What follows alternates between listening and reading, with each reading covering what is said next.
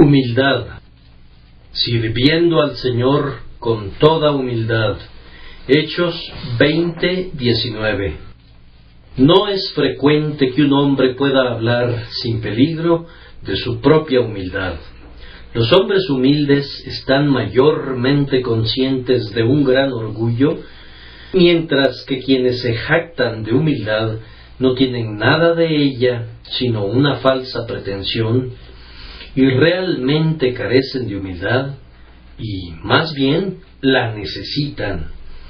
Yo me cuestiono si alguien entre nosotros podría juzgar del todo en lo tocante a nuestra altivez o humildad, pues, en verdad, el orgullo asume con tanta frecuencia la forma de humildad cuando tiene que servir a su propio propósito, y la humildad, por otro lado, es tan perfectamente compatible con una celestial dignidad de decisión que no es fácil descubrir en todo momento cuál es la falsificación y cuál es la moneda preciosa y genuina. Ustedes recordarán que, en el caso de nuestro texto, Pablo habla por inspiración divina. Si no fuera por este hecho, yo no habría creído ni siquiera al propio Pablo cuando habló de su propia humildad. Desconfío de tal manera de nuestro juicio sobre este punto que si Pablo no hubiese hablado bajo el testimonio y la guía infalibles del Espíritu Santo, yo habría dicho que el texto no es cierto, y que si un hombre dijera que ha servido a Dios con humildad de mente, hablando meramente desde la perspectiva de su propio juicio, habría allí ante ustedes una clara prueba de que se trataba de un hombre orgulloso. Pero Pablo habla no para su propio encomio, sino con el único propósito de limpiar sus manos de la sangre de todos los hombres, conducido, sin duda, a hablar de esta manera por el Espíritu Santo, para ser un ejemplo para todas las generaciones venideras, se convierte en un espejo para todos los ministros de Cristo, para que también nosotros, cada uno sirviendo al Señor en nuestra medida, podamos ser llenados sin medida de humildad, tomando el último asiento, no estimándonos más allá de lo que deberíamos pensar, rebajándonos ante los hombres de baja condición, despojándonos como lo hizo aquel que se despojó de toda su gloria cuando vino para salvar a nuestras almas. Esta mañana Voy a tomar el texto y hablaré sobre él, conforme le agrade al Señor ayudarme en mi debilidad, de esta manera. Primero, voy a hablar del alcance de la humildad. Notarán que el texto dice, sirviendo al Señor con toda humildad. En segundo lugar, voy a hablar acerca de las pruebas a las que se verá sujetada nuestra humildad y, en tercer lugar, acerca de los argumentos mediante los cuales hemos de sustentarla, generarla y sostenerla en nuestras almas. Y luego, en cuarto lugar, voy a exponer algunos efectos prácticos de la humildad, o más bien exhortarlos a que los muestren, al igual que yo he de hacerlo, en nuestra vida diaria. Primero, entonces, consideraremos el alcance de la humildad. Es una expresión, en cierto modo, sorprendente. No se trata simplemente de servir al Señor con humildad, sino de servirle con toda humildad. Hay muchas especies de orgullo. Tal vez, mientras recorro la lista, si consideran el contraste, serán capaces de ver que también ha de haber muchas clases de humildad. Tenemos en nuestra lista el orgullo del hereje, que quiere revelar doctrinas falsas porque considera que su propio juicio es mejor que la palabra de Dios. No acepta nunca sentarse como un niño y creer lo que se le dice. Es un disputador, pero no puede ser un discípulo. Insiste en que su propia razón debe ser la fuente de sus propias creencias y no acepta nada que esté más allá de su propio alcance. Ahora, Pablo nunca tuvo el orgullo de un hereje. Podía decir, lejos esté de mí gloriarme, sino en la cruz de nuestro Señor Jesucristo. Es más, Pablo estaba tan dispuesto a sentarse a los pies de Jesús que consideraba todo el conocimiento que había recibido a los pies de Gamaliel como sin valor alguno en sí mismo y se volvió un necio para que pudiera ser sabio. No hablaba con palabras persuasivas de humana sabiduría, sino con demostración del Espíritu y de poder. Tenemos a continuación el orgullo del papista que atribuye mérito a sus propias obras y espera ganar el cielo como una recompensa a sus propias acciones. Pablo estaba totalmente libre de eso. Poseía humildad, que es precisamente lo contrario de eso. Con frecuencia decía, cuando hablaba de sí mismo, ya no vivo yo, mas vive Cristo en mí. Aprendió a contar su justicia como trapo de inmundicia y todas sus acciones previas las tenía por escoria y estiércol para ganar a Cristo y ser hallado en él. Enseguida tenemos el orgullo del curioso, el hombre que no se contenta con las cosas simples y debe hurgar en los misterios. Si pudiera, treparía hasta el eterno trono y hurgaría entre esas hojas plegadas y rompería los siete sellos del misterioso libro del destino. Ustedes saben bien que el apóstol tiene muchas cosas en sus escritos que son difíciles de entender y, sin embargo, hubo de expresarlas llevado por el Espíritu.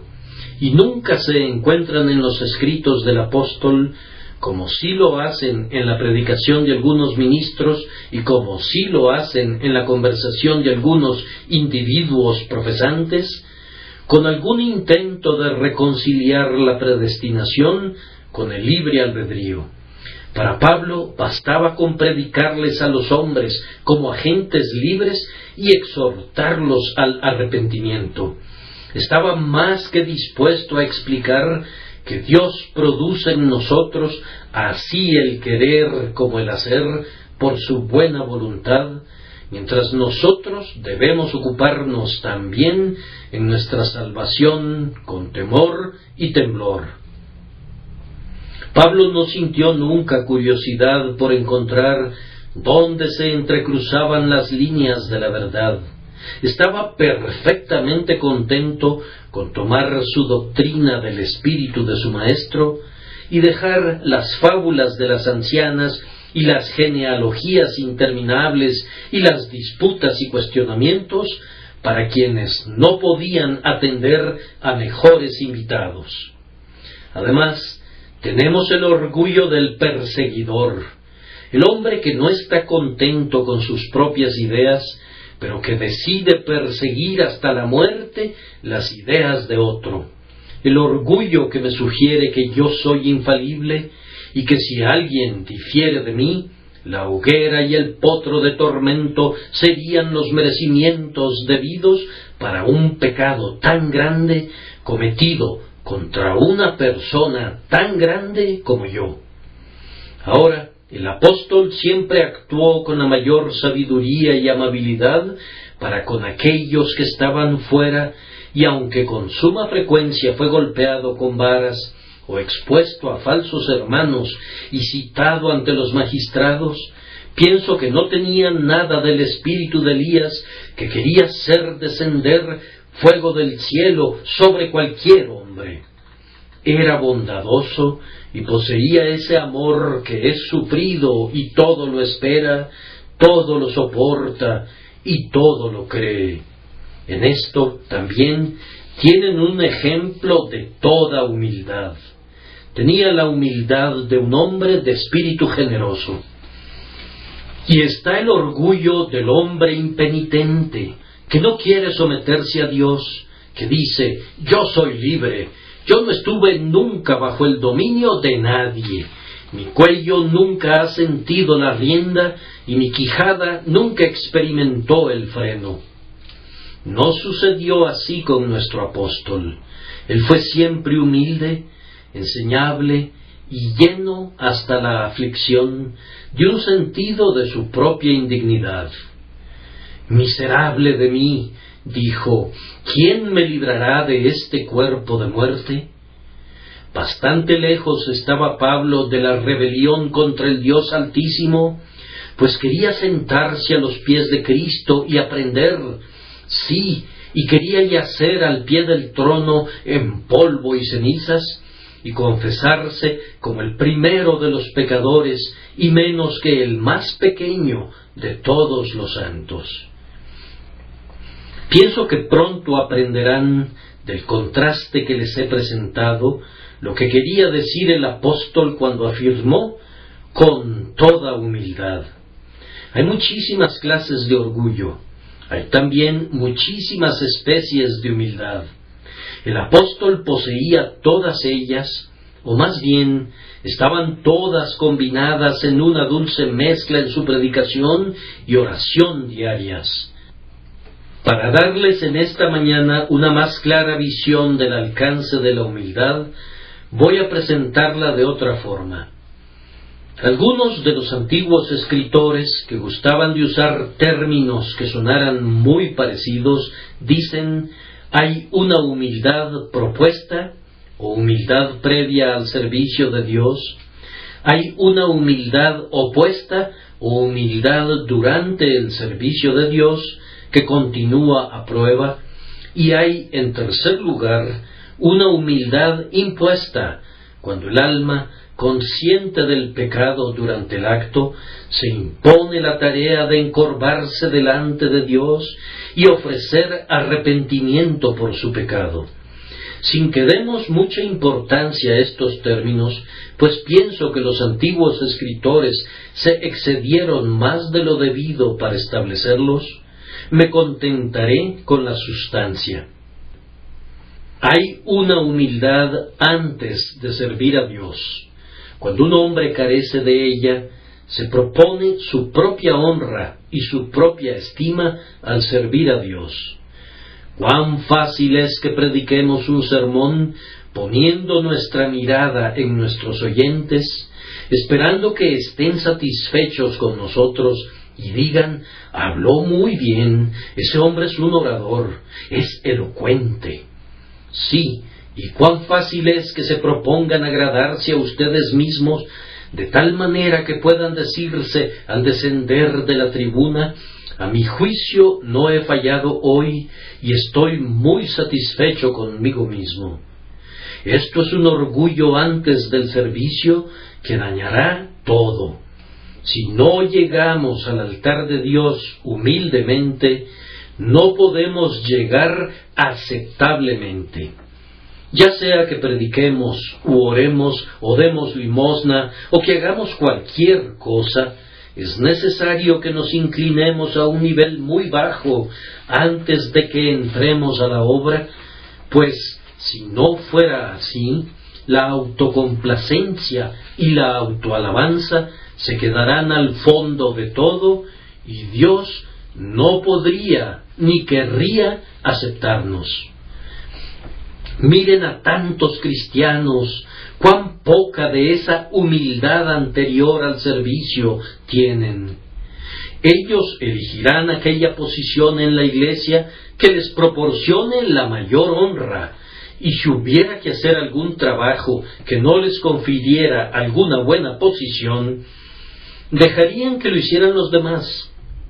Si ustedes requirieran que alguien ocupe una honorable posición en la iglesia, podrían encontrar a muchas personas, pero si necesitaran a alguien que sirviera de criado en la casa de Dios, que fuera el menor en la herencia de Dios, cuán difícil les sería encontrar un individuo.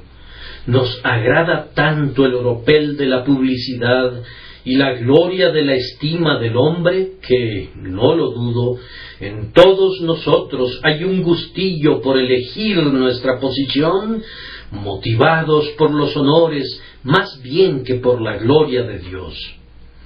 Pero nunca fue así con el apóstol Pablo.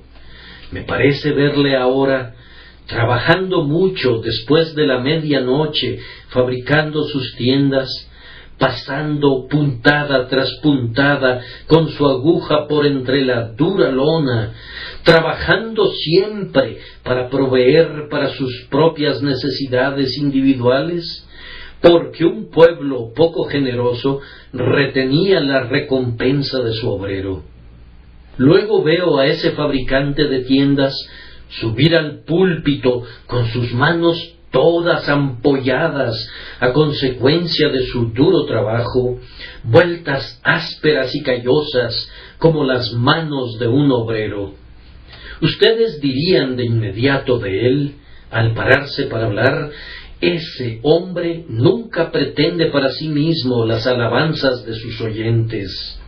Él no es como el orador griego que desearía ir a cualquier parte para obtener el aplauso, que se desviaría para contar cualquier historia o que predicaría cualquier cosa, si pudiera, para hacer que su audiencia dijera Él es un orador, registrémoslo entre los nombres de los grandes, pongamos la corona sobre su cabeza y celebrémosle por toda Grecia como el hombre de la boca de oro que puede hablar con mucho poder como si las abejas de Ibla hubieran producido su miel en los labios de ese orador.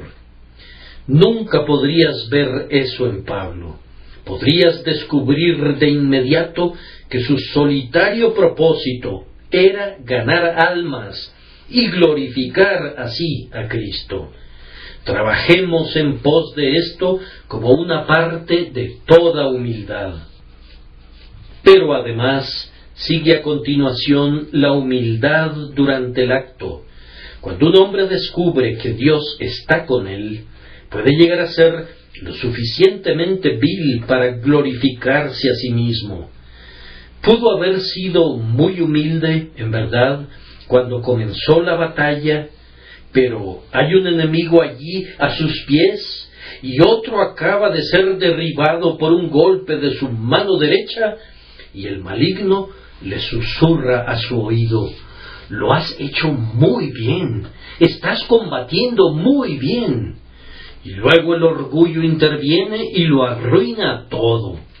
El salmo que comienza diciendo, no a nosotros, es excelente. David consideró necesario repetirlo dos veces, no a nosotros, oh Jehová, no a nosotros. Y luego propina el golpe mortal con la siguiente frase, sino a tu nombre da gloria. Cantar ese himno cuando estás poniendo tu pie sobre tus enemigos, cantar ese himno cuando estás recogiendo la abundante cosecha, cantar ese himno cuando el pueblo de Dios está siendo alimentado bajo tu ministerio, cantar ese himno cuando vas de poder en poder, venciendo y para vencer, manifestará un saludable estado de corazón. Nada sino la gracia más extraordinaria puede mantenernos en nuestra posición correcta cuando estamos sirviendo a Dios y Él nos está honrando. Somos muy propensos a hurtar las joyas de la corona para colocarlas sobre nuestros propios pechos, y si no nos robáramos la diadema misma, la miraríamos todavía con ojos anhelantes, como si quisiéramos llevarla sobre nosotros, aunque sólo fuera por un instante. He pensado algunas veces que muchos cristianos son semejantes al hijo de Enrique IV, quien, cuando su padre dormía, ponía la corona sobre su cabeza. Ustedes y yo hemos hecho lo mismo, hemos olvidado a Dios. Él era para nosotros alguien que dormía y comenzamos a ponernos la corona en nuestra propia cabeza. Oh, cuán insensatos éramos. Nuestro tiempo de llevar la corona no ha llegado. Cuando pensamos en coronarnos en vez de coronarlo a Él, cuando adoramos a nuestra propia imagen en vez de postrarnos delante del Señor Dios Jehová, no hacemos sino enojar a nuestro Padre y atraer dolor para nuestros espíritus. Hombres y mujeres cristianos, y especialmente tú, oh mi propia alma, pongamos mucho cuidado de que mientras servimos a Dios, le sirvamos como lo hacen los ángeles, quienes con dos alas cubren sus rostros, con dos cubren sus pies, mientras que con dos alas vuelan cumpliendo sus misiones. Luego hay otro tipo de humildad que forma parte de toda humildad, la humildad después que el servicio está cumplido. Al echar una mirada al pasado, y ver el éxito obtenido, las alturas alcanzadas, los esfuerzos que han sido bendecidos, es muy fácil decir, mi diestra y mi brazo poderoso han alcanzado para mí la victoria. Los hombres permiten a sus semejantes un poco de congratulación. ¿Puede un hombre congratularte sin admitir que puedas gratularte tú mismo? Ahora bien, hay un respeto y un honor que deben rendirse al hombre de Dios que ha servido a su raza y a su Señor. Por todos los medios posibles, los nombres de Lutero y Calvino y Zwinglio han de ser tenidos en honra. ¿Acaso Dios mismo no lo ha dicho? En memoria eterna será el justo. Sería erróneo de nuestra parte si no honráramos a los siervos de Dios, pues parecería como si deshonráramos al Señor. Pero de nada servirá que el siervo de Dios se honre a sí mismo. Después que ha cumplido su trabajo, ha de apoyar su cabeza en la almohada de su lecho de muerte y decir, Menor soy que todas las misericordias. ¿Quién soy yo y qué es la casa de mi Padre para que tú me hayas traído hasta aquí, habiendo hecho todo eso, solo soy un siervo inútil, ni siquiera he hecho todo lo que era mi deber hacer. Maestros de la escuela dominical, distribuidores de panfletos, visitadores de enfermos, ustedes que dan de comer a los hambrientos y visten a los desnudos, y especialmente ustedes, diáconos y ancianos, ministros de la Iglesia, asegúrense de que, cuando su trabajo sea cumplido, no hablen nunca de ustedes mismos ni de su trabajo. No, sus hermanos, aun si ustedes hablan aparentemente en términos humildes, pronto descubrirán cuando hablan mucho de lo que hacen y están orgullosos de ello. Ustedes podrían pensar que los han despistado, pero ciertamente no lo han hecho, mucho menos han engañado a su Dios. Cuídense de no poner su dedo en su propia belleza. Cuando estén pintando a otro hombre, imiten a Apeles, que pintó a Alejandro con su dedo sobre una cicatriz, pero cuando se estén pintando a ustedes mismos, pongan su dedo sobre su más preciada belleza, pues pueden estar muy seguros de que el dedo ocultador de su modestia es más hermoso que la belleza que oculta.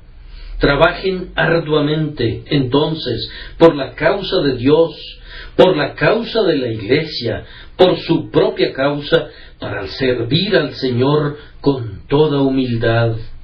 Humildad antes del acto, humildad durante el servicio y humildad cuando todo está hecho, sirviendo al Señor con toda humildad. Pero tenemos, en segundo lugar, las pruebas de la humildad o los peligros por los que tiene que pasar. Y primero y ante todo, Una de las pruebas a las que la humildad será expuesta es la posesión de una gran habilidad. Cuando un hombre tiene siete talentos, debe recordar que tiene siete cargas. Y quien tiene diez talentos, si tiene más que otros, debería sentir que tiene diez veces la carga de responsabilidad que tiene cualquier otro hombre, y por lo tanto debería estar encorvado. Si un hombre siente que posee más poder que otro, más elocuencia, más agudeza mental, más conocimientos, más imaginación, es muy propenso a sentarse y decir, yo soy algo, yo soy alguien en la iglesia. Sí, uno podría hablar, en verdad, con solemnidad aquí. Es sumamente ridículo que nos jactemos alguna vez de cualesquiera talentos que Dios nos haya dado. Es como si el deudor encarcelado dijera Yo soy alguien mejor que tú, puesto que debo diez mil libras esterlinas y tú solamente debes cien. Entre más tengamos, más deberemos. ¿Y cómo podría haber una base para jactarse de eso?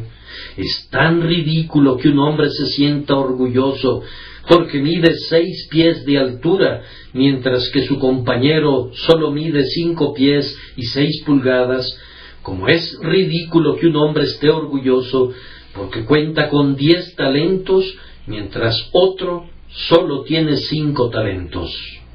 En lo tocante a los dones, nosotros somos como Dios nos ha hecho, si el Señor le preguntó a Moisés quién dio la boca al hombre, porque Moisés decía que era tardo en el habla y torpe de lengua, ustedes podrían preguntarse eso mismo si pueden hablar bien, o si actúan bien, ¿quién dio el brazo al hombre?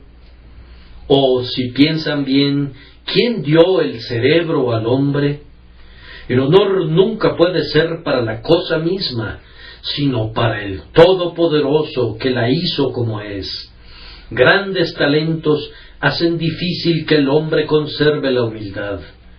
Pero los sorprendería si les digo que los pequeños talentos tienen precisamente el mismo efecto. En mi breve tiempo he visto a algunos de los hombres más grandes sobre los que he puesto mi mirada, pero que eran los más diminutos insectos que jamás hubieran sido colocados bajo el microscopio.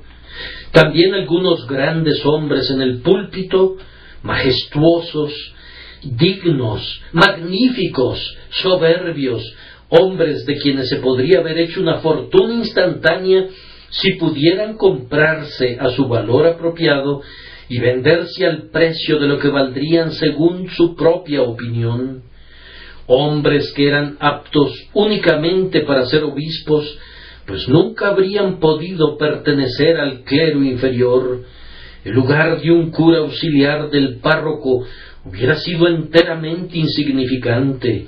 Haber sido un fabricante de tiendas o un predicador ordinario como Pablo habría estado muy por debajo de su nivel. Tienen siempre la idea de que nacieron en un día muy afortunado y que el mundo les debe la máxima consideración y respeto por hacerles el honor a los seres humanos de vivir en medio de ellos, aunque no sea mucho lo que hayan hecho jamás. Ahora, pocos talentos vuelven orgulloso a un hombre con frecuencia. Vamos, dice, solo tengo una bagatela en el mundo y debo hacer una llamarada con eso. Solo tengo un anillo y siempre voy a exponer visiblemente el dedo que lo lleva para que pueda ser visto. Es un hábito muy común de todas las personas que usan anillos mantener siempre expuestos a la vista los dedos en que se los ponen especialmente si solo tienen un anillo.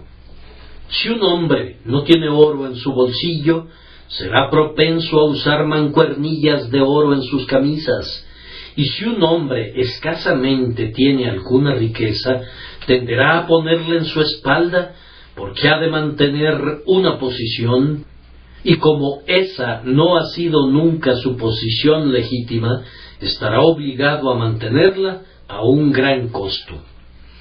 Ahora, si tú tienes pocos talentos y sientes que así es, no te infles ni estalles de envidia.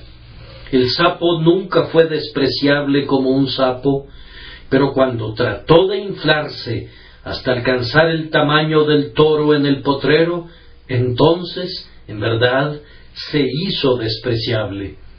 Con alguna frecuencia, algún pequeño ministro me ha hecho esta observación de la manera más pomposa.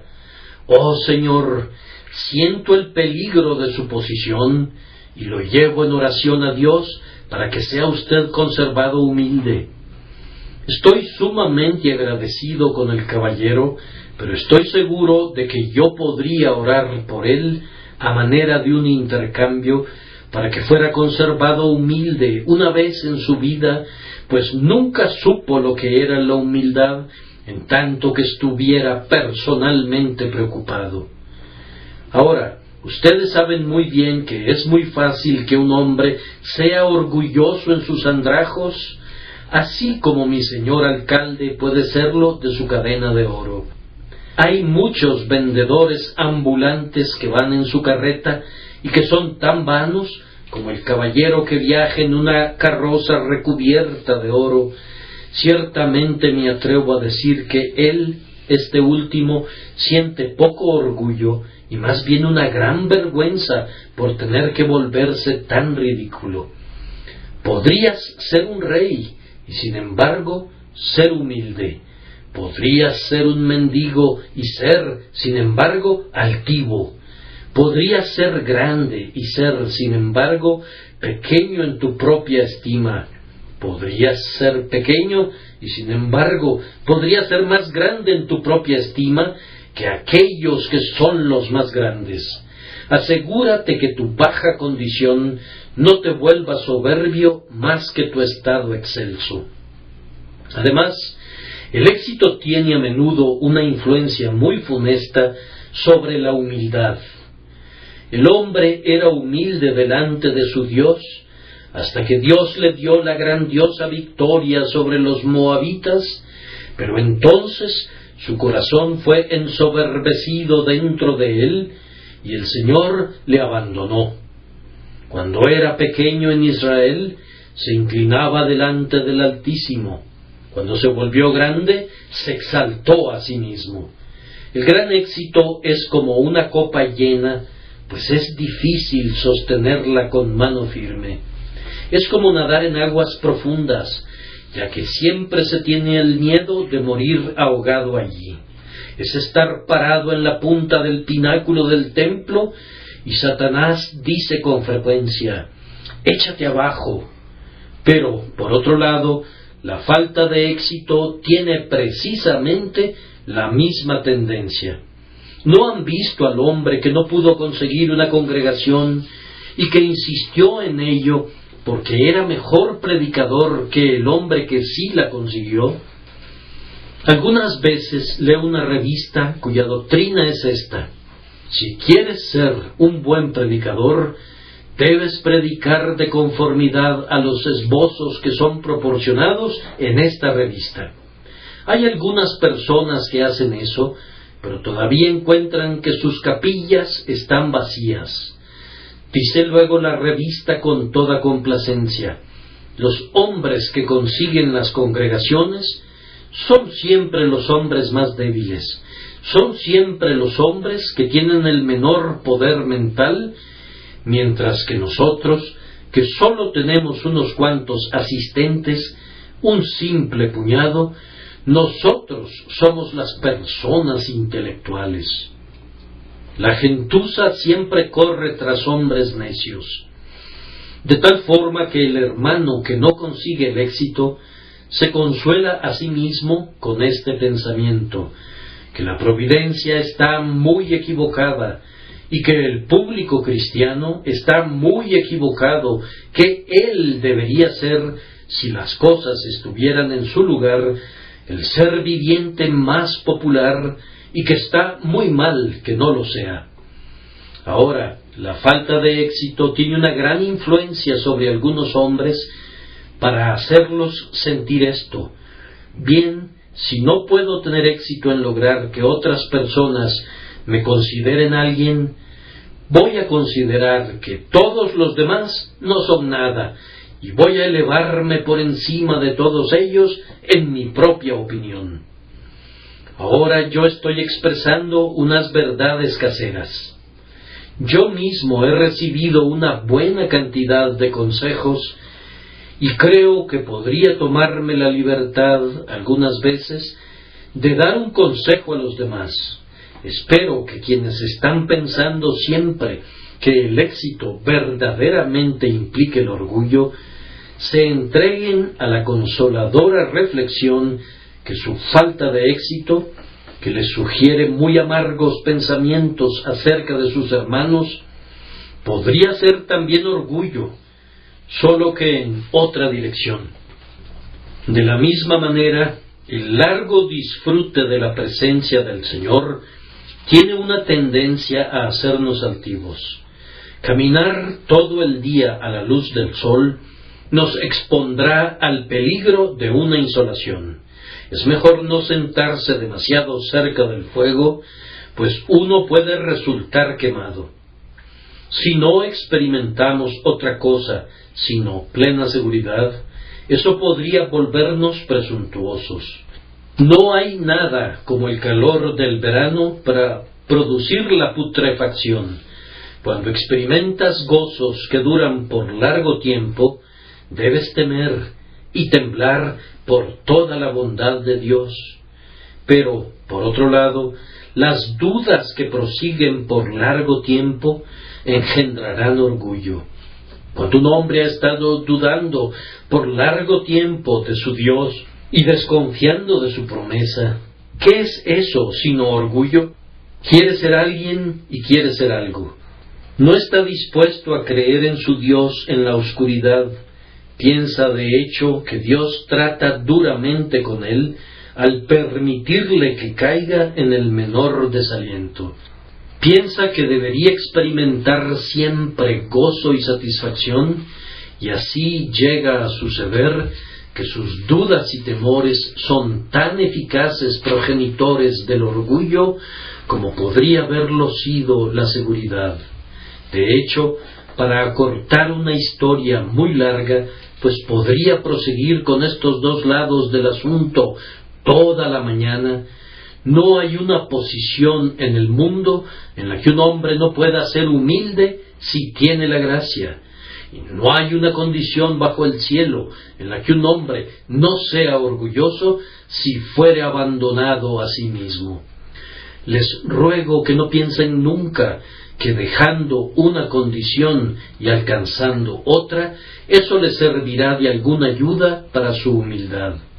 Es verdad que el muchacho campesino en el valle de la humillación cantó, quien está abajo no necesita temer caer, quien está abatido no tiene orgullo, quien es humilde siempre tendrá a Dios como su guía pero me atrevería a decir que el mismo muchacho cantaba a veces en ese mismísimo valle canciones de desaliento y salmos de orgullo y de perversa rebelión contra su Dios.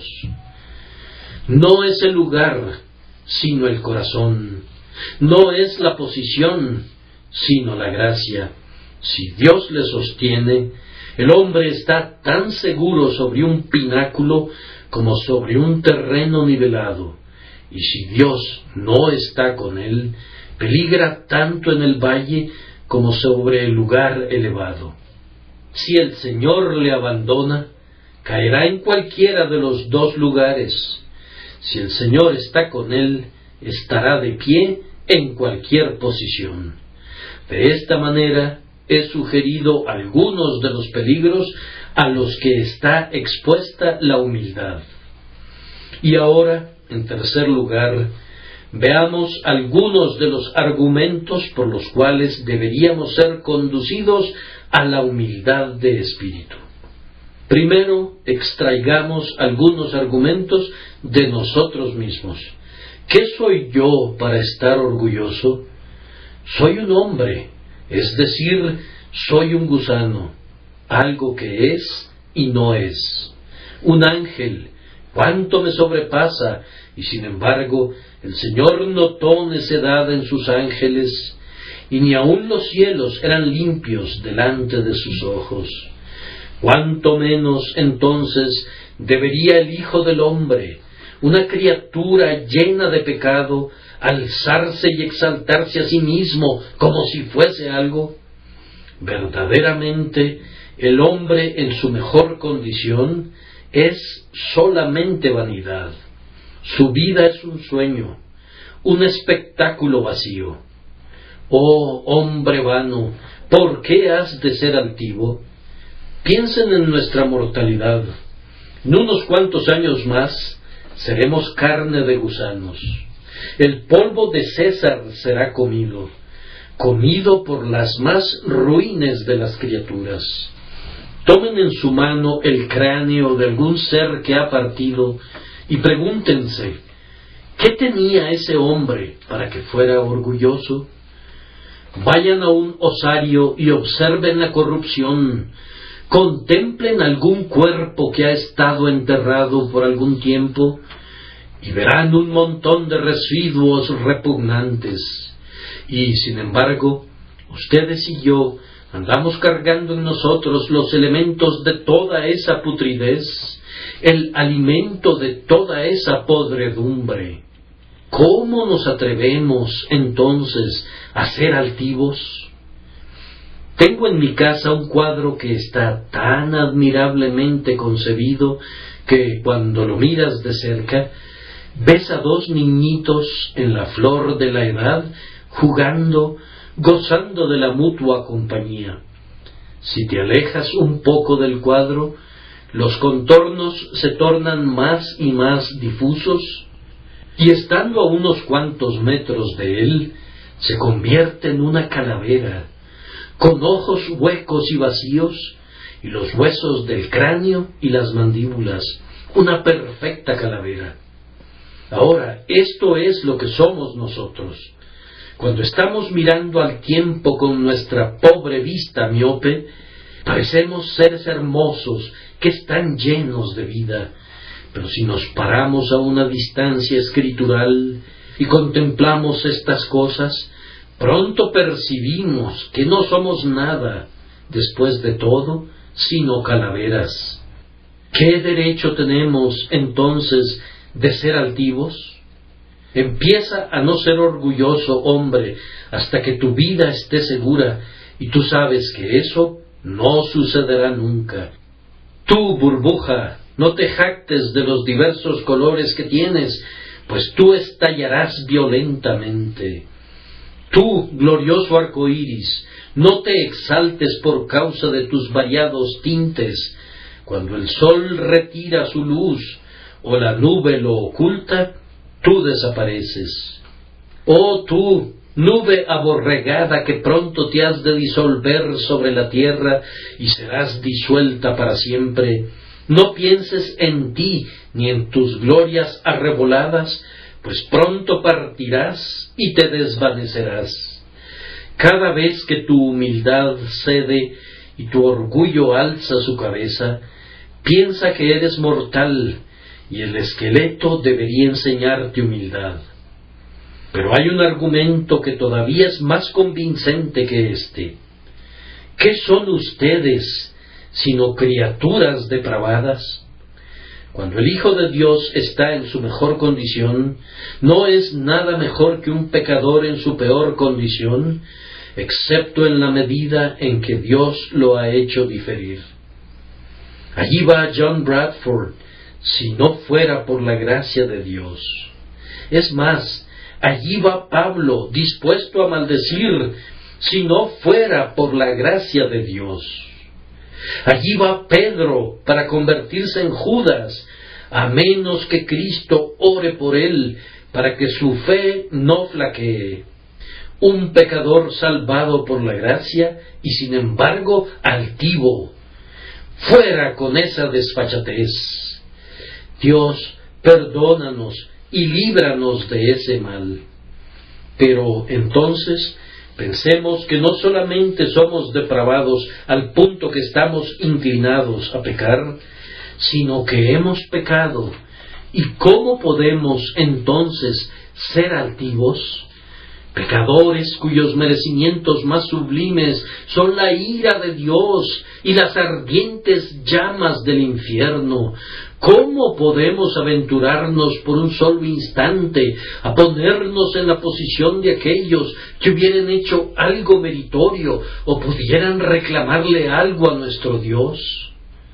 Verdaderamente, ustedes y yo podríamos ponernos de pie y decir, ¿Qué es el hombre para que tengas de él memoria y el Hijo del hombre para que lo visites? Entre más nos contemplamos, si somos guiados por el Espíritu de Dios, más razones encontraremos para servir al Señor con toda humildad. Pero no solamente hay razones en nosotros mismos, sino que hay razones en Cristo nuestro Señor nunca fue exaltado desmedidamente, nunca detectan en Él una mirada altiva o despreciativa sobre el más insignificante de los insignificantes o el más vil de los viles. Condescendió al nivel de los hombres de condición más baja, pero en Él no se vio como condescendencia. Lo hizo de tal manera que no hubo apariencia alguna de que se inclinaba. Siempre estaba al nivel de ellos en su corazón. Comía y bebía y compartía con los publicanos y los pecadores, y todo eso lo hacía con un espíritu tan tranquilo y feliz que nadie decía de él, miren cómo condesciende. Todo mundo sentía que condescender era su actitud general, que no podía ponerse de pie y ser orgulloso. Sería algo impropio para él. ¿Será el siervo más que su Señor o el discípulo más que su Maestro? Ustedes que están orgullosos por su dinero, o por su talento, o por su belleza, les suplico que piensen cuán diferentes son de su maestro. No había nada en él que les impidiera acercarse a él, pero había todo en él que los atraía hacia él. Se despojó a sí mismo, tomando forma de siervo, hecho semejante a los hombres, y estando en la condición de hombre, se humilló a sí mismo, haciéndose obediente hasta la muerte y muerte de cruz. Contemplen ese extraño espectáculo y no vuelvan a ser orgullosos otra vez. Allí está el Dios del cielo y de la tierra, con el hebrillo en su mano y la toalla en su brazo, lavando los pies de sus discípulos. Y aquí estamos, ustedes y yo, quienes, en vez de estar lavando los pies de otros hombres, Tratamos de que unjan nuestras cabezas y derramen sobre nosotros el cordial balsámico de una unción adulatoria para que podamos decirnos yo soy rico y me he enriquecido, mientras que precisamente por ese deseo demostramos estar desnudos y ser pobres y miserables. Por el amor de Cristo, entonces, procuremos ser humildes. Hay todavía otra fuente de argumentos, aunque por supuesto hay tantas que no podría mencionarlas todas, y esa es la bondad de Dios para con nosotros, que debería hacernos sumamente humildes. Ustedes recuerdan aquel texto que dice, Vestíos pues como escogidos de Dios, santos y amados, de entrañable misericordia, de benignidad, de humildad, de mansedumbre. Ahora bien, yo he conocido a algunas personas que, creyendo que eran elegidas de Dios, se han vestido de altivez de ojos. Ustedes conocen la escuela a la que aludo, Me refiero a ciertos caballeros que son los elegidos y a quienes nadie puede acercarse. Todos los demás cristianos, si son salvados, lo cual es una gran interrogante para ellos, por lo menos serán salvos, aunque así como por fuego. Verdaderamente dan la impresión de que leen el texto así, vestidos, pues, como escogidos de Dios, de orgullo y presunción. Como otro texto que dice, amaos unos a otros entrañablemente de corazón puro, que creo que algunas personas leen incorrectamente hacia arriba y lo convierten así, odiaos unos a otros entrañablemente de corazón puro. Oh, y cuán entrañablemente lo han hecho, cuán fervientemente se han odiado unos a otros. Ahora, la misericordia de Dios en habernos elegido, la misericordia de Dios en habernos comprado con la sangre preciosa de Jesús, debería tender a mantenernos muy abajo en el polvo del abatimiento propio. ¿Qué había en ti que pudiera meritar estima o que pudiera darle deleite al Creador? ¿Qué había en ti para que Cristo te comprara con su preciosa sangre? ¿Qué había en ti para que fueras hecho templo del Espíritu Santo? ¿Qué hay en ti para que seas llevado al cielo, para que seas llevado a sentarte con Abraham e Isaac y Jacob a la diestra de Dios? ¿Qué si has sido injertado en el buen árbol de olivo?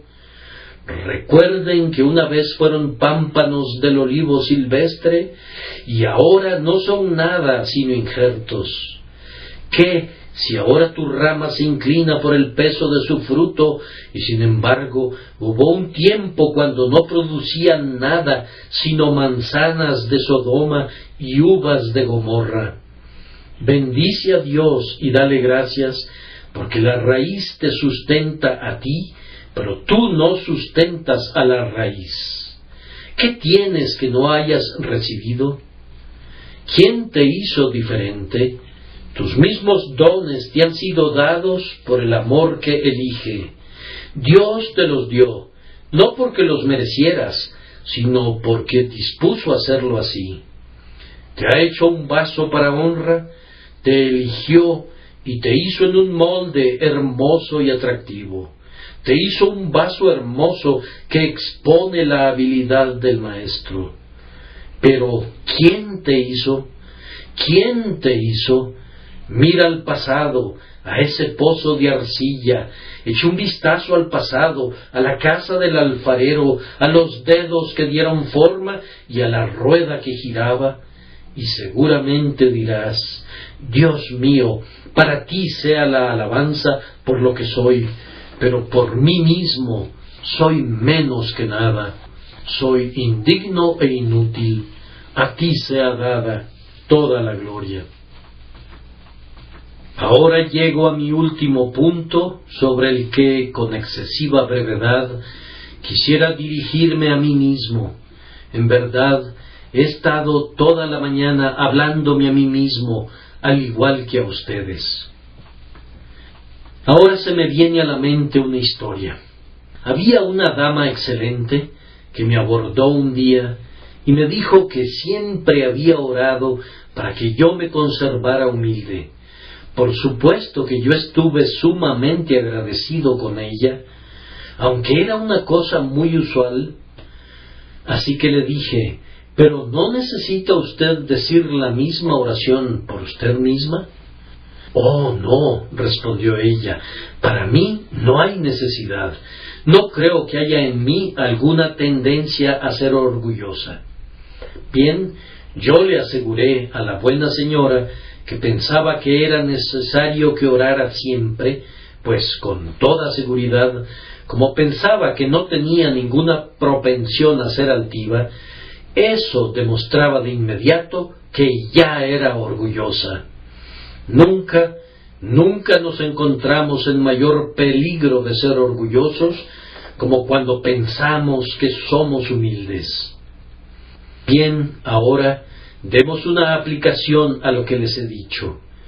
Ustedes y yo tenemos una gran tarea ante nosotros. Me dirijo ahora especialmente a mi iglesia y congregación.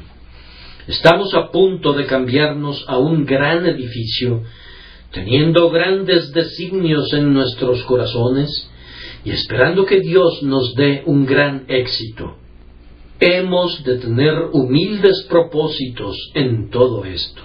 Espero que no hayamos construido esa casa para decir con Nabucodonosor, He aquí la gran Babilonia que yo edifiqué. No debemos ir a nuestro púlpito ni a nuestros reclinatorios con esta suave nota resonando en nuestros oídos. Aquí construiré mi nido y me haré de un gran nombre. O aquí los miembros de la iglesia bautista más grande habrán de recibir una parte del honor que es concedido por el éxito del ministerio. No, vayamos a esa casa asombrándonos por lo que Dios ha hecho por nosotros, maravillándonos de que Dios dé una gracia así a una iglesia así y que tenga tan innumerables conversiones en su medio. Entonces, cuando nos hayamos establecido en nuestra obra, cuando veamos que Dios nos está bendiciendo, mantengámonos siendo humildes delante de Él. Si queremos perder la presencia de Dios, eso puede lograrse pronto. El orgullo puede cerrar la puerta en el rostro de Cristo. Basta que saquemos nuestras tablas y escribamos, Dios está por mí, por tanto he de estar orgulloso. Solo digamos con Jehú, ven conmigo y verás mi celo por Jehová, y la presencia de Dios pronto se apartará de nosotros y la palabra Icabod será escrita en la parte frontal de la morada. Y permítanme decirles a quienes ya han hecho mucho por Cristo como evangelistas, ministros, maestros y no sé cuántas cosas más, que no se sienten y se congratulen por el pasado. Vayamos a casa y pensemos en todos los errores que hemos cometido, en todos los yerros en que hemos incurrido y en todas las insensateces a las que hemos sido traicionados, y creo que en vez de congratularnos a nosotros mismos, diremos, de oídas te había oído, mas ahora mis ojos te ven, por tanto me aborrezco y me arrepiento en polvo y ceniza. Humillémonos delante de Dios. Ustedes saben que hay un mundo de diferencia entre ser humilde y ser humillado. Quien no quiera ser humilde será humillado. Humíllense, por tanto, bajo la poderosa mano de Dios, y Él los elevará no sea que los deje porque sostienen sus cabezas demasiado en alto. Y si me estoy dirigiendo a alguien aquí esta mañana que es muy exaltado por la nobleza de su rango, que tenga lo que el poeta llama el orgullo del blasón, la pompa del poder, le suplico que sea humilde. Si alguien quiere tener amigos, debe ser humilde. La humildad nunca le hizo daño a nadie. Si te inclinas cuando pasas a través de la entrada, aunque sea alta, no te hará daño que te inclines, pero podrías haberte golpeado tu cabeza si la hubieras mantenido en alto. Aquel que está dispuesto a no ser nada, pronto encontrará a alguien que quiera convertirlo en algo, pero si quisiera ser algo, no serán nada y todos los hombres procurarán hacerlo menos que nada. Vayan entonces, se lo suplico, como cristianos, y hablen con el pobre y el necesitado. Sean amables y afectuosos para con todos los hombres. Su vida cristiana ha de sugerir cortesía cristiana y la cortesía caridad. En cuanto a ustedes, que nunca han creído en el Señor Jesucristo, es inútil recomendarles que sean humildes, pues ¿cómo podrían obtener la flor mientras no tengan la raíz? Comiencen, se lo suplico, con la raíz. Esta es la raíz de toda gracia cristiana, la fe en Cristo. Vengan hoy a Cristo tal como son. Confíen en Él con su alma pobre y culpable. Crean que Él quiere salvarlos y es capaz de hacerlo. Depositen su confianza en Él únicamente. Entonces serán salvados. Y siendo salvos con una salvación tal, producirán humildad como uno de los dulces frutos del Espíritu de Dios, y el fin será vida eterna.